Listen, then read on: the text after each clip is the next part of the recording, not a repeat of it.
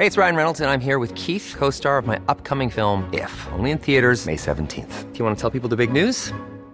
All right, I'll do. Sign up now and you'll get unlimited for $15 a month in six months of Paramount Plus Essential Plan on us. Mintmobile.com slash switch. Upfront payment of $45 equivalent to $15 per month. Unlimited over 40 gigabytes per month. Face lower speeds. Videos at 480p. Active Mint customers by 531.24 get six months of Paramount Plus Essential Plan. Auto renews after six months. Offer ends May 31st, 2024. Separate Paramount Plus registration required. Terms and conditions apply if rated PG. Heraldo Radio, con la H que sí suena y ahora también se escucha.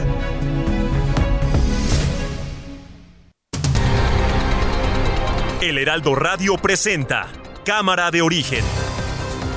Un espacio para enterarnos del trabajo de las legisladoras y legisladores en los Congresos de México. En Cámara de Origen tiene la palabra Carlos Zúñiga Pérez.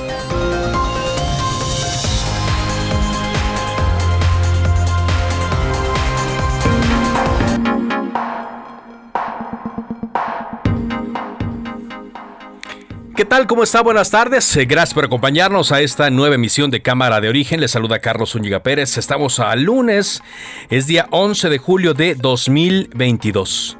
Vamos a estar actualizando la información. Hay mucha, mucha información que actualizarle en este día.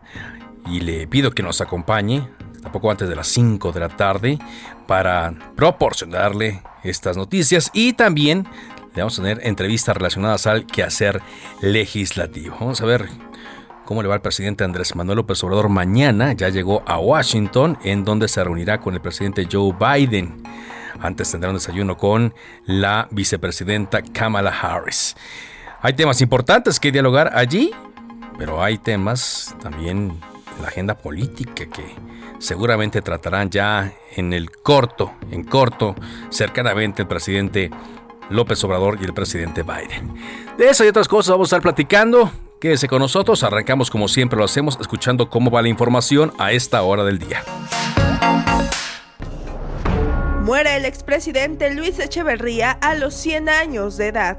De estos pequeños grupos de cobardes terroristas, desgraciadamente integrados por hombres y por mujeres muy jóvenes, mayoritariamente niños que fueron de lento aprendizaje. Es como ahora que fallece el presidente Echeverría, porque pongo una condolencia, lo tengo que hacer, soy presidente de México, él fue presidente de México. Diputado Alejandro Moreno, presidente nacional del PRI. De que el gobierno de la República subió un Twitter diciendo que habrían carpetas de investigación contra un servidor es increíble porque quien debe de hacer eso es la Fiscalía General de la República, quien es un organismo autónomo. Pero no solo eso, unos minutos después han borrado el Twitter de la página oficial de la Presidencia de la República.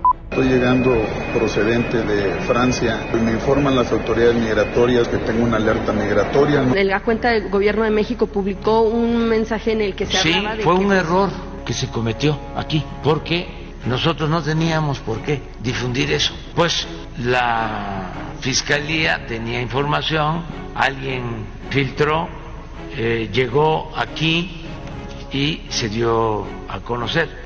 ¿Quién publicó esa información? Aquí de comunicación, este, no fue Jesús, pero fue una compañera que trabaja aquí y una vez que se dieron cuenta de que era un error, eh, bajaron la publicación.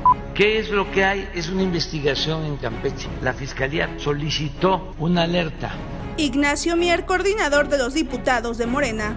El que avisa no traiciona. Ya presenté las denuncias correspondientes ante la Fiscalía General de la República contra el ex titular de la Unidad de Inteligencia Financiera, Santiago Nieto, el gobernador del estado de Puebla, Miguel Barbosa, el senador Alejandro Armenta y contra el fiscal general del estado de Puebla, Gilberto Higuera, por los hechos posiblemente constitutivos de los delitos de revelación de secretos. Senador Ricardo Monreal. Si el partido lo hace abiertamente y no acude a las encuestas tramposas, ¿por qué no aceptar que así de esa manera también se haga la elección presidencial?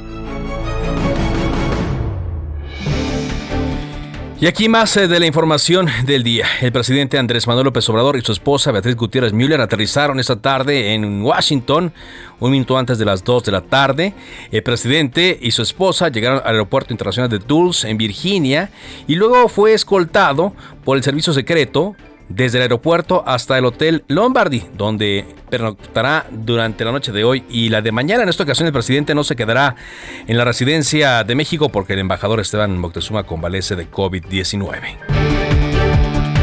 La jefa de gobierno de la Ciudad de México, Claudia Sheinbaum, calificó como ordenado y también sin incidentes el inicio del operativo especial del servicio de apoyo de transporte público para usuarios afectados por el cierre de la línea 1 del metro, esto para los trabajos de modernización.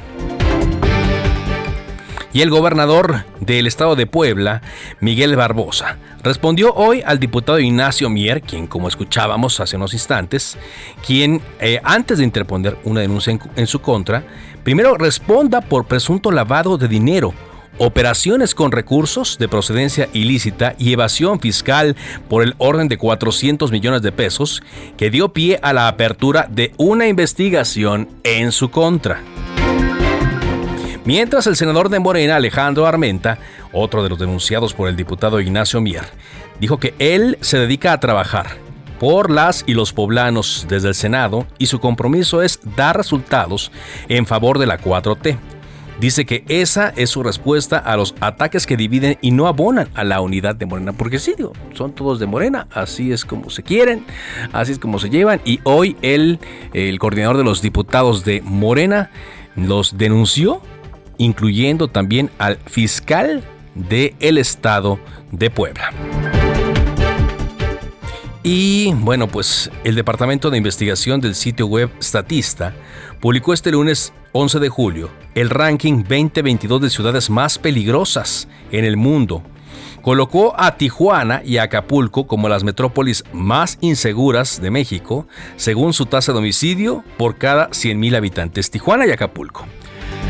Son las 4 de la tarde con 6 minutos llegó una oferta de alta definición. Pantalla LG de 55 pulgadas 4K Smart TV a solo 9,990 y además 25% de descuento en estufas, campanas y parrillas de gas. Con Julio, lo regalado te llega. Solo en Soriana. A julio 14. Aplican restricciones.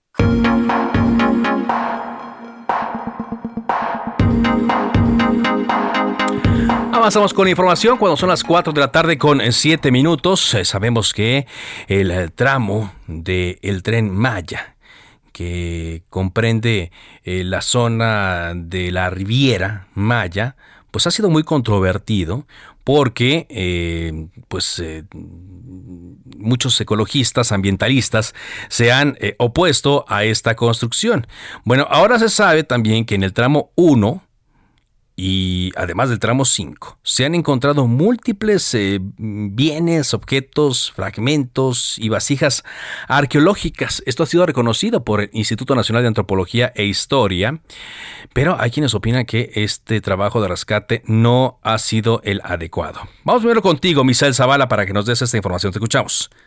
Carlos, buenas tardes, buenas tardes. Efectivamente, pues entre el tramo 1 y 5 de la construcción del tren Maya, que va de Palenque a Cancún, el Instituto Nacional de Antropología e Historia y también la Secretaría de Cultura Federal han localizado y salvado más de medio millón de bienes, objetos, fragmentos y vasijas arqueológicas. Entre uno de los rescates se encuentra una osamenta de una mujer con deformación craneal e incrustaciones de piedras preciosas en la dentadura. Esto lo dio a conocer en la conferencia de prensa matutina en Palacio Nacional Diego Prieto, quien es titular del Instituto Nacional de Antropología e Historia, quien pues detalló que hasta el 10 de julio eh, pues eh, se han rescatado 24.067 bienes inmuebles, también 1.345 objetos, pero lo que más eh, pues ha destacado son 458.000 fragmentos cerámicos o tepalcates y también 380 vasijas. Se trata de más de 515 mil piezas que han sido ubicadas en estos terrenos donde se está construyendo en estos momentos eh, pues el tren Maya, una obra insignia del presidente Andrés Manuel López Obrador. Prieto indicó que la recuperación de, materiales se registra principalmente en los terrenos entre el tramo 1 y 4 que va pues de Palenque, Chiapas a Cancún, Quintana Roo, mientras que en el tramo 5 se espera que una vez que se levante la suspensión, porque bueno, hasta ese momento pues está suspendida esta construcción de este tramo 5, continúe después de eso la salvación. Incluso Prieto aclaró que en el tramo 5 hay hallazgos, pero lo mismo, pues si se cambia el trazo, igual habrá muchísimas más eh, piezas arqueológicas que se estarían descubriendo en estos terrenos. Carlos, hasta aquí la información. Muchas gracias. Gracias, Misael, eh, por eh, tu reporte y todo esto eh, lo hacemos también porque la senadora Kenia López Rabadán envió una solicitud a la oficina de la UNESCO en México para que se realice un peritaje sobre esta zona y se intervengan y protejan eh, monumentos y vestigios. Está con nosotros la senadora Kenia López Rabadán. ¿Cómo le va, senadora? Muy bien, muchas gracias. Buenas tardes. Sí, pues sin lugar a dudas un temazo, ¿no? Algo que de verdad preocupa, más allá de este gobierno, más allá de esta administración, pues destruir el patrimonio de los mexicanos, e, es más, incluso el patrimonio mundial por una necedad, me parece terrible y efectivamente eh, presentamos, digamos, hoy ante el representante de la UNESCO en México una solicitud justo para que haya pues un pues, un poco de sensatez, llamémosle así, en todo este proceso. Ajá. ¿Qué incluye? ¿Qué, ¿Qué es lo que incluye este escrito? Lo que nosotros estamos pidiéndole al eh, representante de la UNESCO es que eh, acuda, digamos, al, tramo 5, acuda a esta zona de donde está llevando a cabo el tren Maya, en donde pues se ha dado cuenta de dos mil 300 hallazgos. Fíjate nada más la cantidad, es impresionante. Y estamos hablando, bueno, pues de, de, muchísimas cosas, eh, ya has dado cuenta aquí ya de, de, vasijas, en fin, de, patrimonio que termina siendo un patrimonio cultural pero además no solamente, digamos, del sureste, o no solamente de los mexicanos, sino del mundo. Por eso es que la UNESCO a la que acudimos, lo que le estamos diciendo es que acuda, digamos, al lugar de los hechos, que haga una inspección, que haga que eh, verifique la obra del tren Maya y por supuesto en, eh, encontrando lo que ya todos sabemos que por cierto lo supimos por, eh, por, presión de los medios de comunicación por solicitudes de información porque el INA estaba calladito estaba como si no hubiera encontrado nada no era algo impresionante. Pero usted cree es que estoy leyendo su tuit porque dice aquí ante la irresponsabilidad del INA usted cree que lo ha hecho deliberadamente porque se ha hablado mucho del prestigio del trabajo de Diego Prieto Hernández el actual director general del Instituto Nacional de Antropología e Historia y eh, no sé si presionado él por el gobierno o por qué ente no, pues no había salido a dar. Sí, a ver, seguro está presionado por el presidente, seguramente está pensando más en cuidar su chamba que en cuidar el patrimonio de los mexicanos. A mí me parece que el titular de Lina va a tener un error histórico, no solamente en su carrera personal, sino en el daño que está haciéndole al patrimonio de este país. Por eso es que nosotros vamos a la UNESCO a decirle, a decirles, oigan, vengan, ¿no? digamos, al lugar eh, de los hechos, hagan un peritaje y, y protejan los monumentos y los vestigios encontrados en este eh, trazo del tren Maya, porque no lo está haciendo el INA. Bueno, hoy se aventó una frase que es de las peores que yo creo que nunca nadie se hubiera imaginado, porque a ver, en el INA estamos hablando de gente experta, de arqueólogos, paleontólogos, paleontólogos, de los expertos que han destinado su vida a la protección del patrimonio eh, cultural. Imagínate que la respuesta del titular del INA hoy fue que si de todas maneras cambian el trazo, pues va a haber más, pues lo, pues donde se encuentre patrimonio, ese se tiene que proteger. Es más, esa es su obligación como titular del INA. Ajá. Esa es su, obligación. Eh, ¿Qué podría hacerse, eh, senadora? Amén de que, bueno, ahorita la obra está detenida y eh, se suma el, el hecho de, que se encuentran estos vestigios arqueológicos. ¿Qué podría hacerse con este, con este tramo del tren Maya? Pues lo primero que tenemos que hacer es exigirle a Lina que cumpla con su obligación legal, que es proteger el patrimonio de los mexicanos. Segundo, acudir justamente a instancias internacionales como es la UNESCO. A la UNESCO tiene una representación aquí en México para que haya algo superior, digamos, a, al mandato o al capricho del presidente en turno, ahora se llama López Obrador. Imagínate que eso mismo hubiera pensado eh, alguien y hubiera destruido, ¿qué te gusta?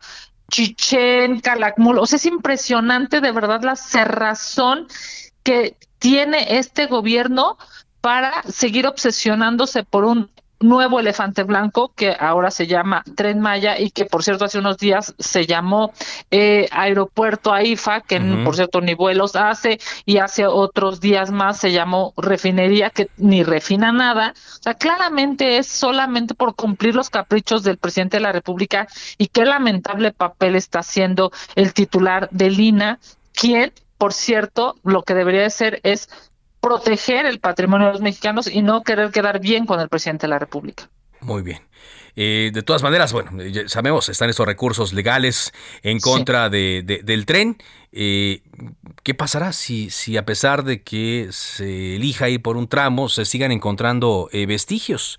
Digo, no veo interés, la verdad, de parar la obra, intención.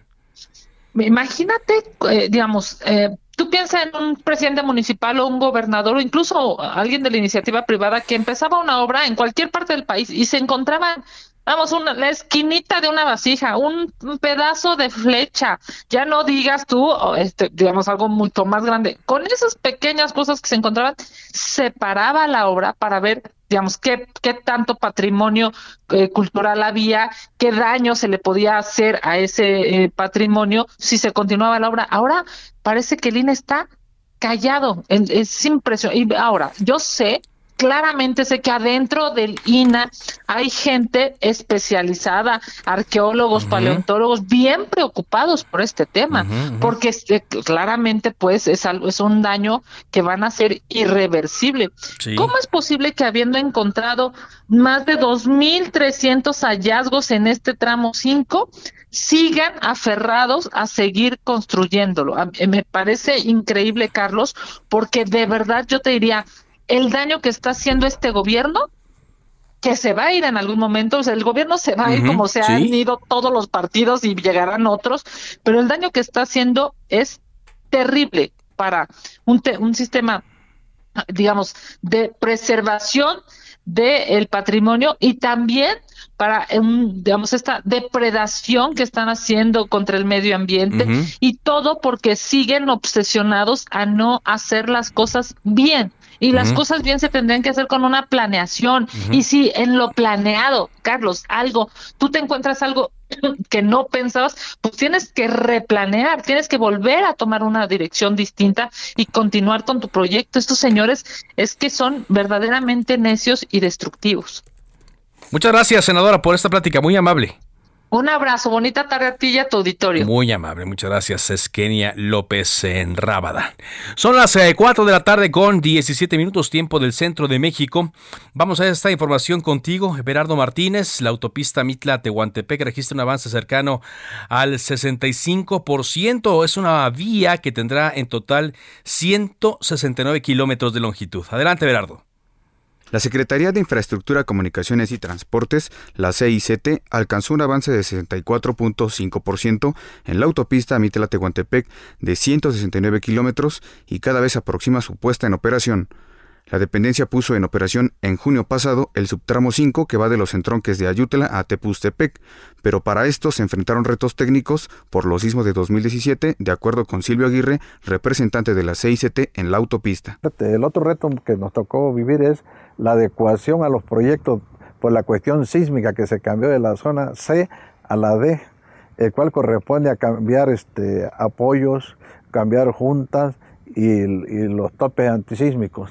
something En algunos casos se le está colocando este, la, fibra de carbono a las columnas para dar una mayor resistencia a la estructura. Esta vereda tiene 13 años en construcción, pero ahora se está avanzando en su puesta en marcha, pues también se están resolviendo los problemas sociales que son los principales obstáculos. Es bastante el avance que se ha tenido por parte de, en esta nueva etapa. Ha sido bastante el apoyo de las diferentes dependencias, de las áreas del gobierno federal y estatal, porque ha evolucionado pues las peticiones de las comunidades, ha sido cada vez más exigente, ha sido más radicales, pero a través de ese, esfuerzo, pues sí hemos avanzado. Las cifras de la dependencia apuntan a que se han generado cerca de 7.000 empleos con esta autopista comercial y se habrán de beneficiar a más de 152.000 habitantes. En los siguientes meses espera que la dependencia ponga en operación otros tramos y finalmente que se concluya a finales de 2023 para conectar la capital de Oaxaca con otro proyecto prioritario, el corredor interoceánico del Istmo de Tehuantepec.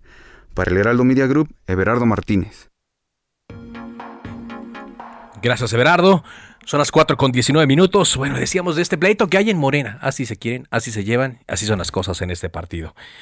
Nos encontramos con un video del líder de los diputados de Morena, Ignacio Mier, quien anunciaba en este video que presentó una denuncia ante la Fiscalía General de la República en contra del ex titular de la Unidad de Inteligencia Financiera, Santiago Nieto, del actual gobernador de Puebla, Miguel Barbosa, y otros funcionarios por la presunta comisión de delitos.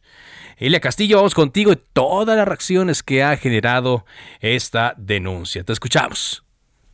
Muy buenas tardes, Carlos, te saludo con mucho gusto. Pues así es, eh, por la presunta comisión de los delitos de revelación de secretos y tráfico de influencias, entre otros, el coordinador de la fracción parlamentaria de Morena en la Cámara de Diputados, Ignacio, Ignacio Mier, presentó esta denuncia ante la Fiscalía General de la República.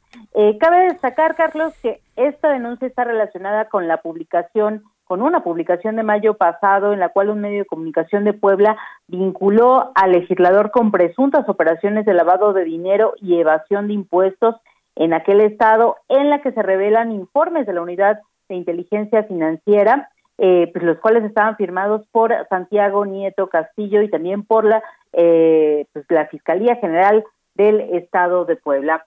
El pasado 27 de mayo, Carlos, recordemos que la Unidad de Inteligencia Financiera que hoy encabeza Pablo Gómez, pues manifestó un extrañamiento al titular de la Fiscalía General del Estado, Gilberto Higuera, debido a que la información revelada en la publicación periodística contenía datos obtenidos por la Unidad de Inteligencia Financiera y que fueron enviados a la Fiscalía Local, que en su momento se dijo, pues se tenía la obligación o tenía la obligación de resguardarla. Es por esto que Ignacio Mier presenta, presenta justamente esta denuncia ante la Fiscalía General de la República y exige que se llegue hasta las últimas consecuencias, que se castigue a los responsables de haber tanto filtrado esta información como haberlo, pues, pues él dice que son mentiras todas estas investigaciones que se realizaron en su contra, así que pide, bueno, pues se aclaren esta serie de presuntos delitos que denuncia ante la Fiscalía General de la República. Y bueno, pues es parte de lo que se ha visto últimamente entre morenistas y esperemos saber cuál es el resultado de esta, de esta denuncia ante la Fiscalía General de la República. Carlos, pues es el reporte que porque es contra personajes eh, importantes y bueno, ya le contestó también el gobernador de Puebla, Miguel Barbosa, no de una forma tan eh, amable, a Ignacio Mier, pero pues es la forma en la cual se llevan eh, los morenistas y es la forma en la cual eh, se responden y públicamente se llevan las cosas. Muchas gracias. Muy buena tarde, Carlos. Muy buena tarde. Vamos a avanzar con más información, siendo las 4 de la tarde con 22 minutos. Contigo, Claudia Espinosa, justamente, y la reacción. ¿Cómo reaccionó Miguel Barbosa, gobernador de Puebla, a esta denuncia de Ignacio Mierta? Escuchamos. Así es, te saludo con gusto a a todos los amigos del Heraldo Media Group. Como lo mencionas, el gobernador de Puebla, Miguel Barbosa Huerta, pues respondió a esta denuncia de Ignacio Díaz Velasco y señaló que, bueno, pues eh, él sabrá, el diputado sabrá en qué condiciones se dieron los delitos que está señalando y tendrá que presentar las pruebas pertinentes pues ante las autoridades que así competan. Inclusive, pues aseveró que esa investigación podría perjudicar a Morena, pero el mandatario poblano declaró que Miguel Velasco no es morenista, sino priista. Inclusive, pues lo llamó según donde Enrique Doge, que hay que recordar, pues fue alcalde de la ciudad de Puebla hace ya algunos eh, trienios y también candidato al gobierno del estado por el Partido Revolucionario Institucional. De acuerdo con el gobernador, pues señala que el diputado está abrumado de tantas cosas que surgen de manera diaria, por lo que le pidió que las aclare y lo volvió a exhortar a que pues también él defina la situación frente a diferentes hechos que están revelándose todos los días. Eso fue parte de lo que declaró esta mañana el mandatario estatal, quien señaló que bueno, pues tendrán que ser las autoridades quienes den a conocer el curso de estas eh, denuncias y es que efectivamente se comprueba que se presentaron, así lo mencionaba el mandatario, y también, bueno, pues resaltaba que los orígenes políticos de Mier Velasco están más orientados hacia el PRI.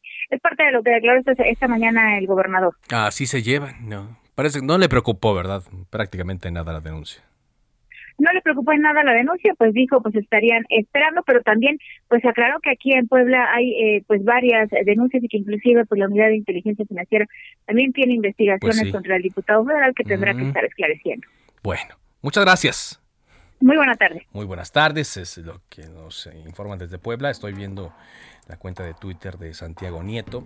Pues parece que es otro de los personajes que no, no le preocupa. Él más bien está hablando de Francisco Javier García Cabeza de Vaca y dice Santiago Nieto que García Cabeza de Vaca fue denunciado penalmente en 39 ocasiones por la Auditoría Superior de la Federación y por, por, por la Auditoría Superior del Estado de Tamaulipas por malos manejos administrativos durante su gestión como presidente municipal.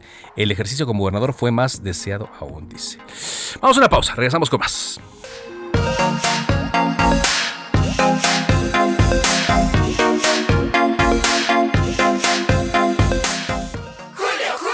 Este año llegaremos al tazón. ¡Vamos! Para el tazón que quieras, llega el 3x2 en todos los cereales y barras Kellogg's. Y además, 3x2 en todas las leches evaporadas. Con Julio, lo regalado te llega. Solo en Soriana. A julio 14. Aplican restricciones. Se decreta un receso. Vamos a un corte, pero volvemos a Cámara de Origen con Carlos Zúñiga Pérez. Heraldo Radio 98.5 FM, una estación de Heraldo Media Group. Transmitiendo desde Avenida Insurgente Sur 1271, Torre Carrachi, con 100.000 watts de potencia radiada. Heraldo Radio, la H que sí suena y ahora también se escucha.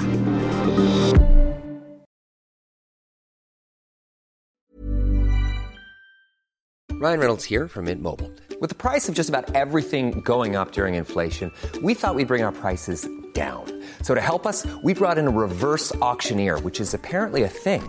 Mint Mobile unlimited premium wireless. Ready to get 30, 30, bit to get 30, bit to get 20, 20, 20, bit to get 20, 20, bit to get 15, 15, 15, 15 just 15 bucks a month. So, Give it a try at mintmobile.com slash switch. $45 upfront for three months plus taxes and fees. Promo rate for new customers for limited time. Unlimited more than 40 gigabytes per month. Slows. Full terms at mintmobile.com.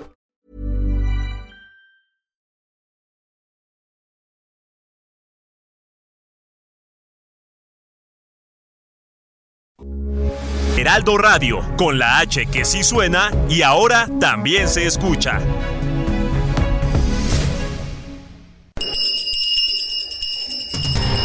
Se reanuda la sesión. Volvemos a Cámara de Origen con Carlos Zúñiga Pérez. Llegó el momento de levantar las copas. Y para mí llegó el momento de bajarlas con el 2x1 en toda la cristalería y plásticos del departamento de hogar. Y además 2x1 en calcetería para toda la familia. Con Julio lo regalado te llega. Solo en Soriana. A julio 14. Aplican restricciones.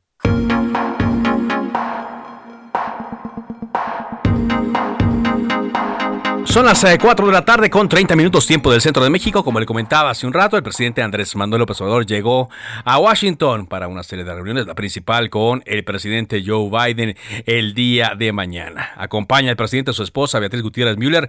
Vamos contigo, Iván Saldaña, con información desde Washington. Adelante. ¿Qué tal, Carlos? Amigos del auditorio, buenas tardes.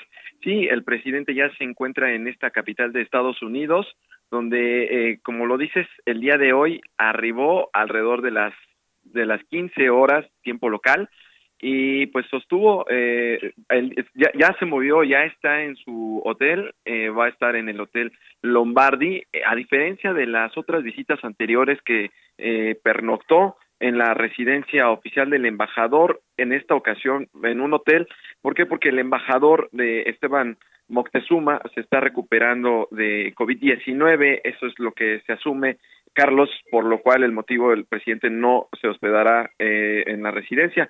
Eh, lo dices bien, el día de mañana va a sostener diversas actividades, eh, entre ellas, primero va a desayunar con la vicepresidenta Kamala Harris, posteriormente con el presidente Joe Biden, ahí van a tener un encuentro con eh, un, una reunión también con sus comitivas. En total son 14 funcionarios los que van a participar, siete por parte de el lado de México y siete por parte de Estados Unidos, además de los presidentes. Entre ellos va a estar el canciller Marcelo Ebrard, también se tiene programado algún representante de la Embajada de, Estados Unidos en México, también de la Secretaría de Hacienda. El, no, no viene el, el secretario Rogelio Ramírez de Lado precisamente también porque está convaleciente de COVID. Viene la secretaria Tatiana Cloutier, Víctor Manuel Villalobos de Agricultura, Francisco Garduño de Migración y Roberto Velasco, jefe de la Unidad para América del Norte, entre otros funcionarios que también participan en este encuentro. Ah, va a tener una comida también con el presidente Biden y al término eh, se va a trasladar en dos actos, va a sostener eh, ceremonias eh, para pues homenajear en, en memoria de personajes que el presidente reconoce de la historia de Estados Unidos, historia política, Martin Luther King y también eh, con eh, el expresidente Franklin Rosen, eh, Roosevelt, eh, Roosevelt, perdón, eh, va a sostener también eh, este acto el presidente López Obrador. El día miércoles, Carlos eh, va a tener también un encuentro con empresarios tanto de México como Estados Unidos.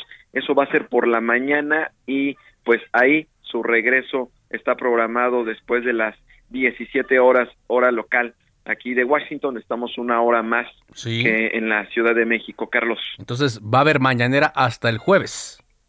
Va a haber mañanera hasta el jueves, hasta el momento el presidente de las pocas ocasiones que ha salido de, de en visitas oficiales al extranjero, no ha realizado alguna mañanera y pues aquí no va a ser la excepción.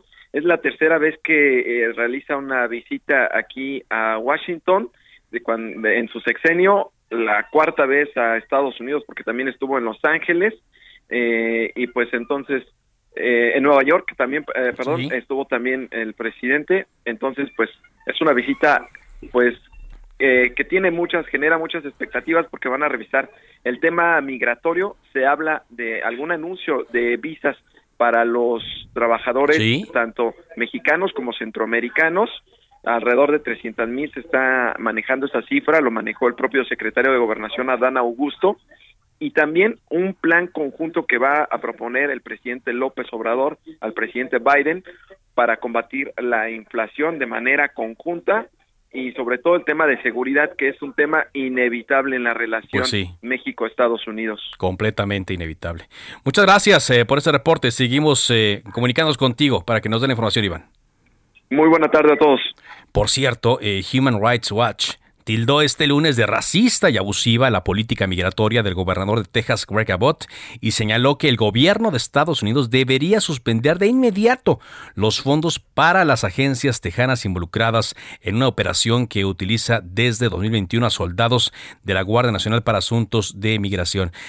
Esta operación que se llama Estrella Solitaria o Lone Star es una acción discriminatoria y abusiva que apunta a los supuestos migrantes para arrestos, procesamientos y encarcelamientos por delitos menores. Y el Departamento de Seguridad debería investigar los abusos y forzar al gobierno de Texas para que cambie de curso dado eh, por terminada la Estrella Solitaria. Está hoy con nosotros el eh, senador Israel Zamora del Partido Verde, quien es integrante de la Comisión de Asuntos Fronterizos y Migratorios y también de la Comisión de Relaciones Exteriores. ¿Cómo le va, senador? Muy bien, Carlos. Agradezco mucho la invitación para platicar contigo y tu gran auditorio de Heraldo Radio.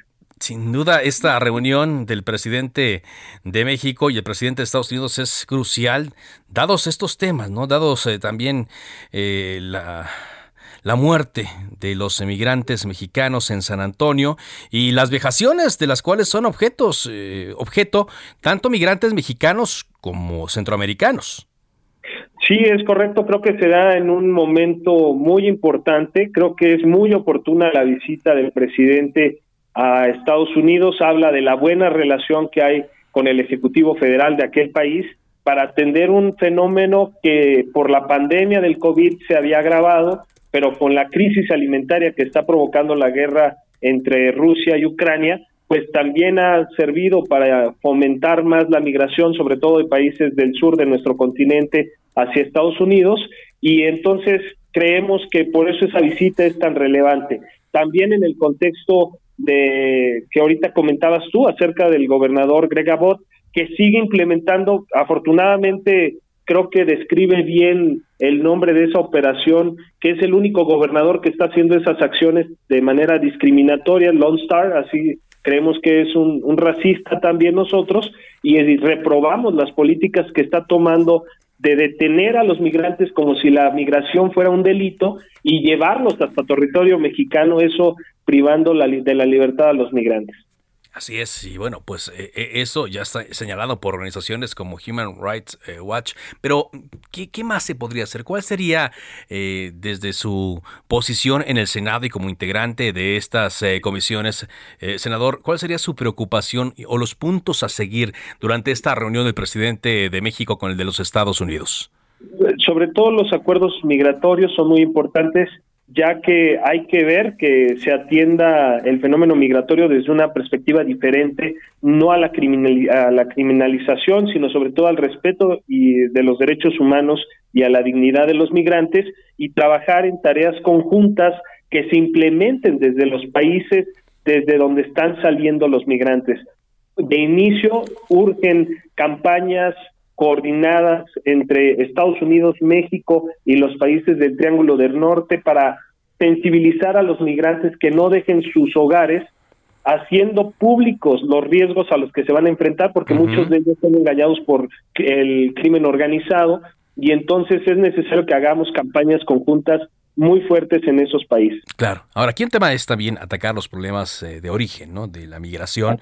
Entiendo que ya también lo están viendo, pero mm, pues ante lo que usted mencionaba al inicio de la entrevista, los problemas a nivel mundial que se han agravado, pues no, no ha sido suficiente. Pero también hay que ver lo que ocurre aquí en, en México.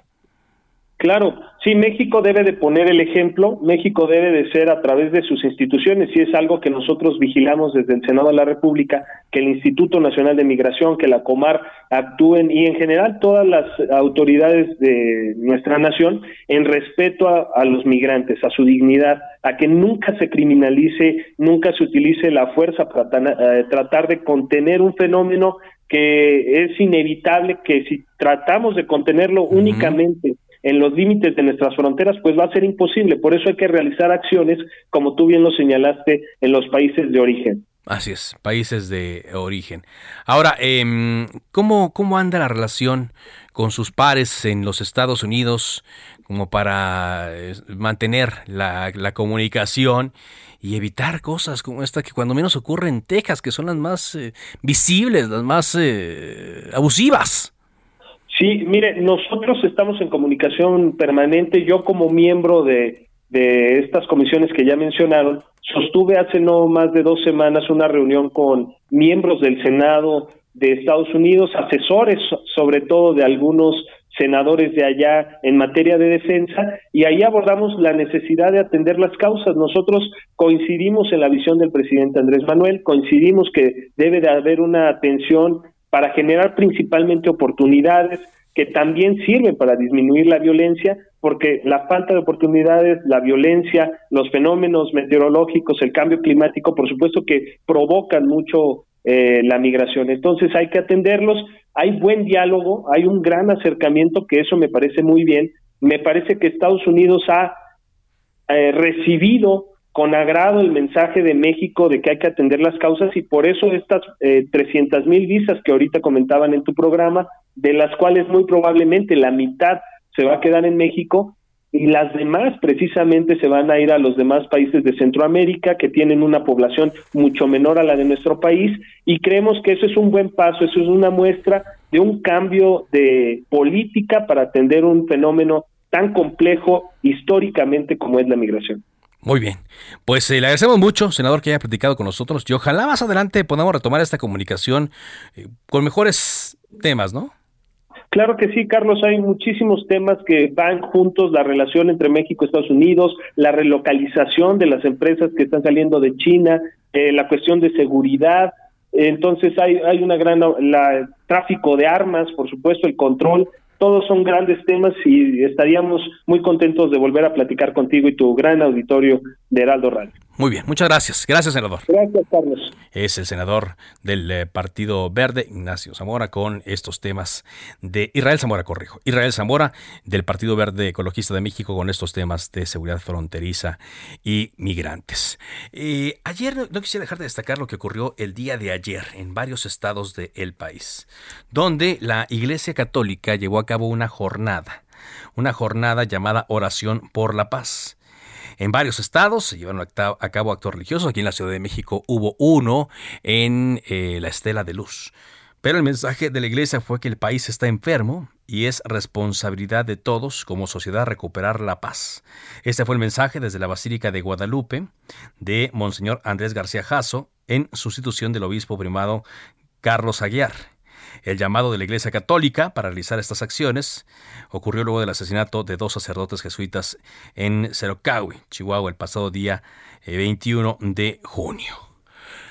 Vamos a más información cuando son las 4 de la tarde con 43 minutos. Hoy arrancó el cierre de la línea 1, cierre parcial de Pantitlán a Salto del Agua, con motivo de los trabajos de modernización de esta línea.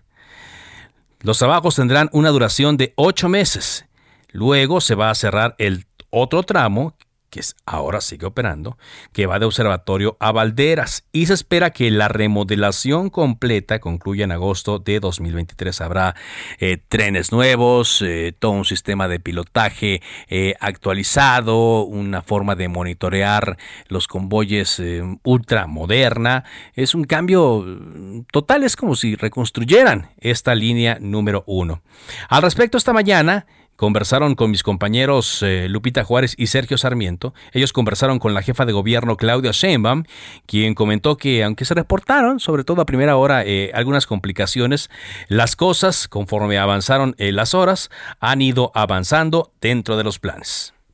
La primera etapa dura ocho meses, que es de Pantitlán a Salto del Agua, y la segunda etapa dura seis meses, que es ya de Valderas a Observatorio. Los trenes vienen, son 29 trenes nuevos, vienen de China. El primero se fabrica completamente en China, pero los siguientes son el 70% se fabrica ya. Aquí se va a instalar taller especial en Querétaro y el 30% va a ser de proveedores nacionales.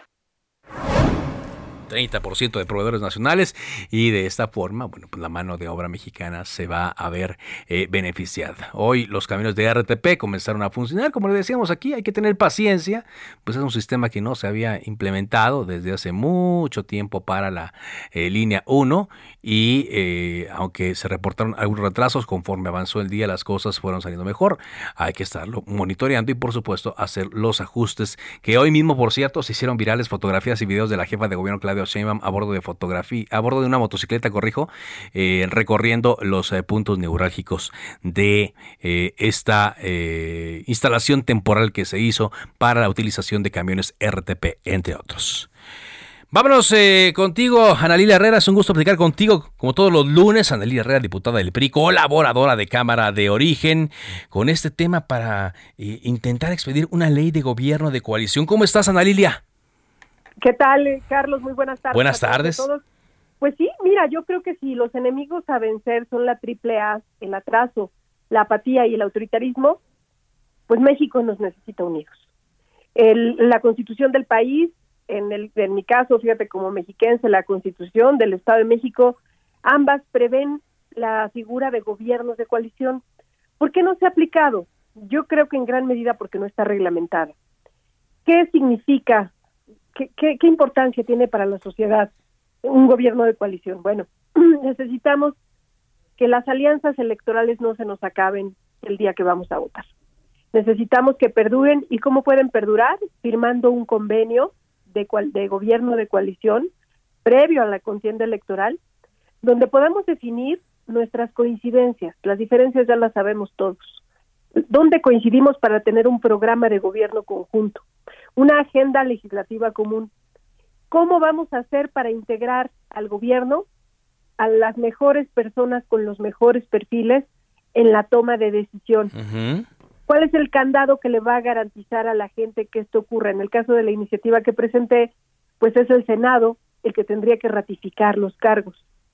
Y algo muy importante, y en esto mi iniciativa es diferente, y, creo que, que abona a, muchas otras muy, muy interesantes que están ya presentadas en el Congreso, que es cómo incorporamos a todos aquellos ciudadanos que no se ven reflejados en los partidos políticos, que no quieren militar en un partido político, pero que quieren aportar su experiencia, su conocimiento, y no solo eso, sino pueden y deben dar seguimiento y evaluación a las políticas implementadas. Así que pues esto presenté esta semana, Carlos, creo que el gran reto hoy es ya por favor salirnos de esta polarización que quizá da votos pero no da resultados. Los mexicanos esperan resultados y bueno, pues este es un, un paso adelante, una propuesta para que todos podamos ya por favor unir los extremos, sumar todos aquellos puntos donde estamos de acuerdo y, avanzar en este país que tanto lo necesita. Sí, ir avanzando, ¿no? Durante mucho tiempo se le tuvo miedo, ¿no? Como hablar de, estos temas, aunque ya de facto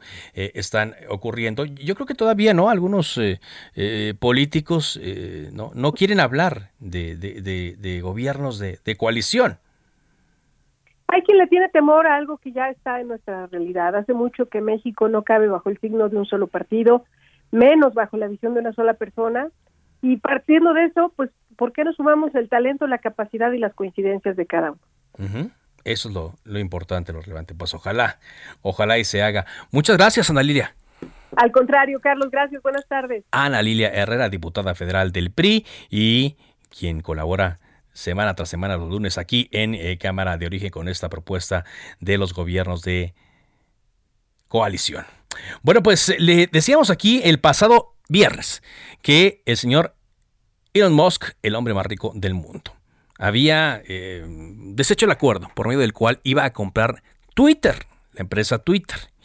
Luego Twitter anunció que iba a ir a las cortes para obligar a Elon Musk a comprar la empresa. Pero mientras esto ocurre, las acciones de la red social perdieron el 11.30% de su valor Estaban el viernes a 36 dólares con 81 centavos y hoy cerraron a 32 con 65.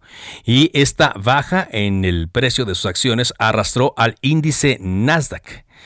El desplome de esta plataforma eh, ocurre luego del anuncio de Elon Musk, ya que no estuvo de acuerdo con una serie de aspectos como las cuentas llamadas spams y los bots de la compañía. El empresario había ofrecido 44 mil millones de dólares por Twitter.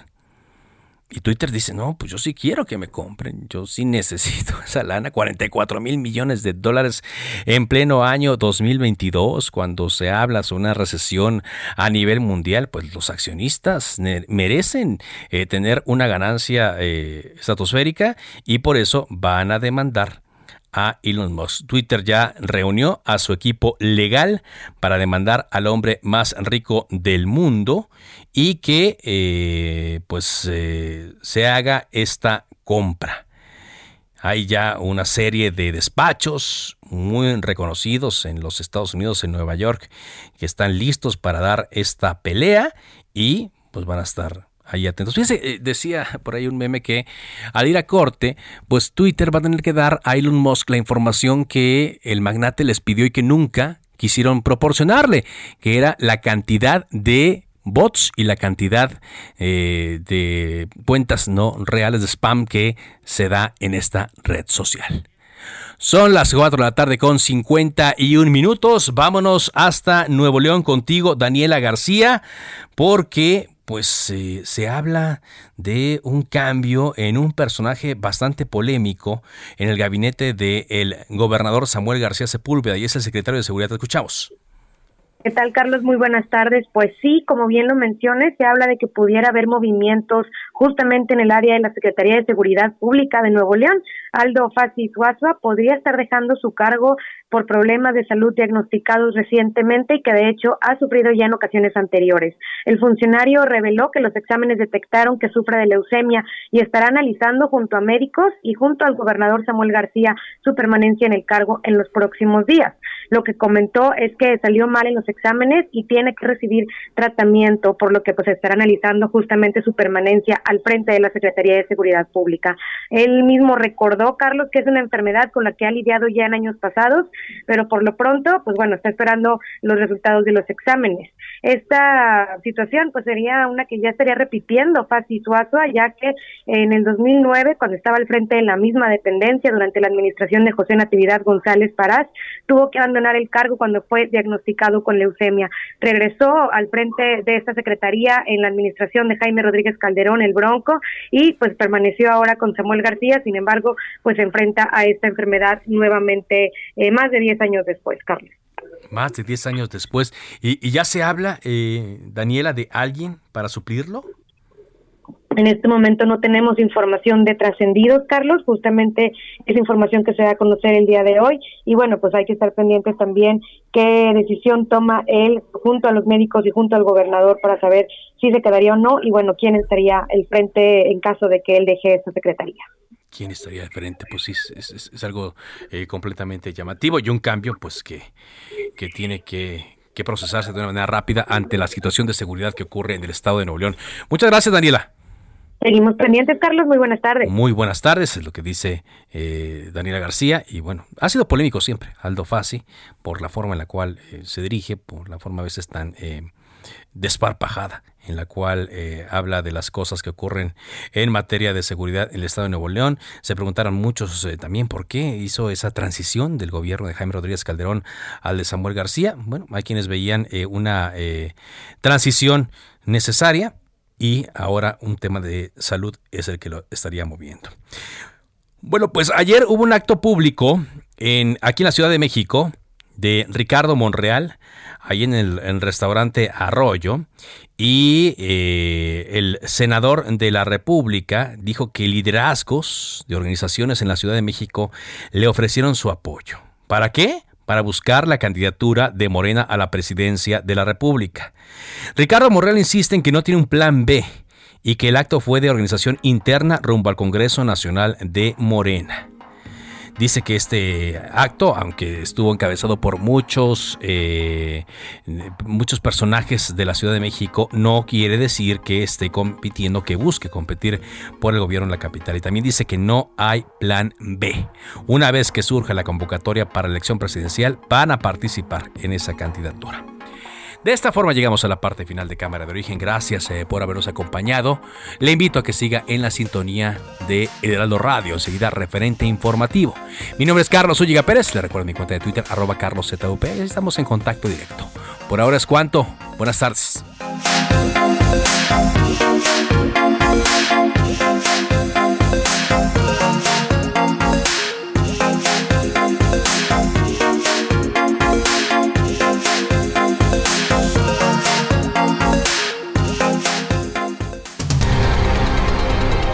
Se cita para el próximo programa.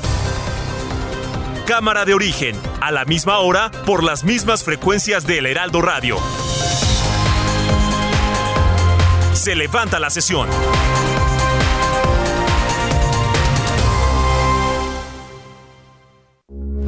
Heraldo Radio, con la H que sí suena y ahora también se escucha.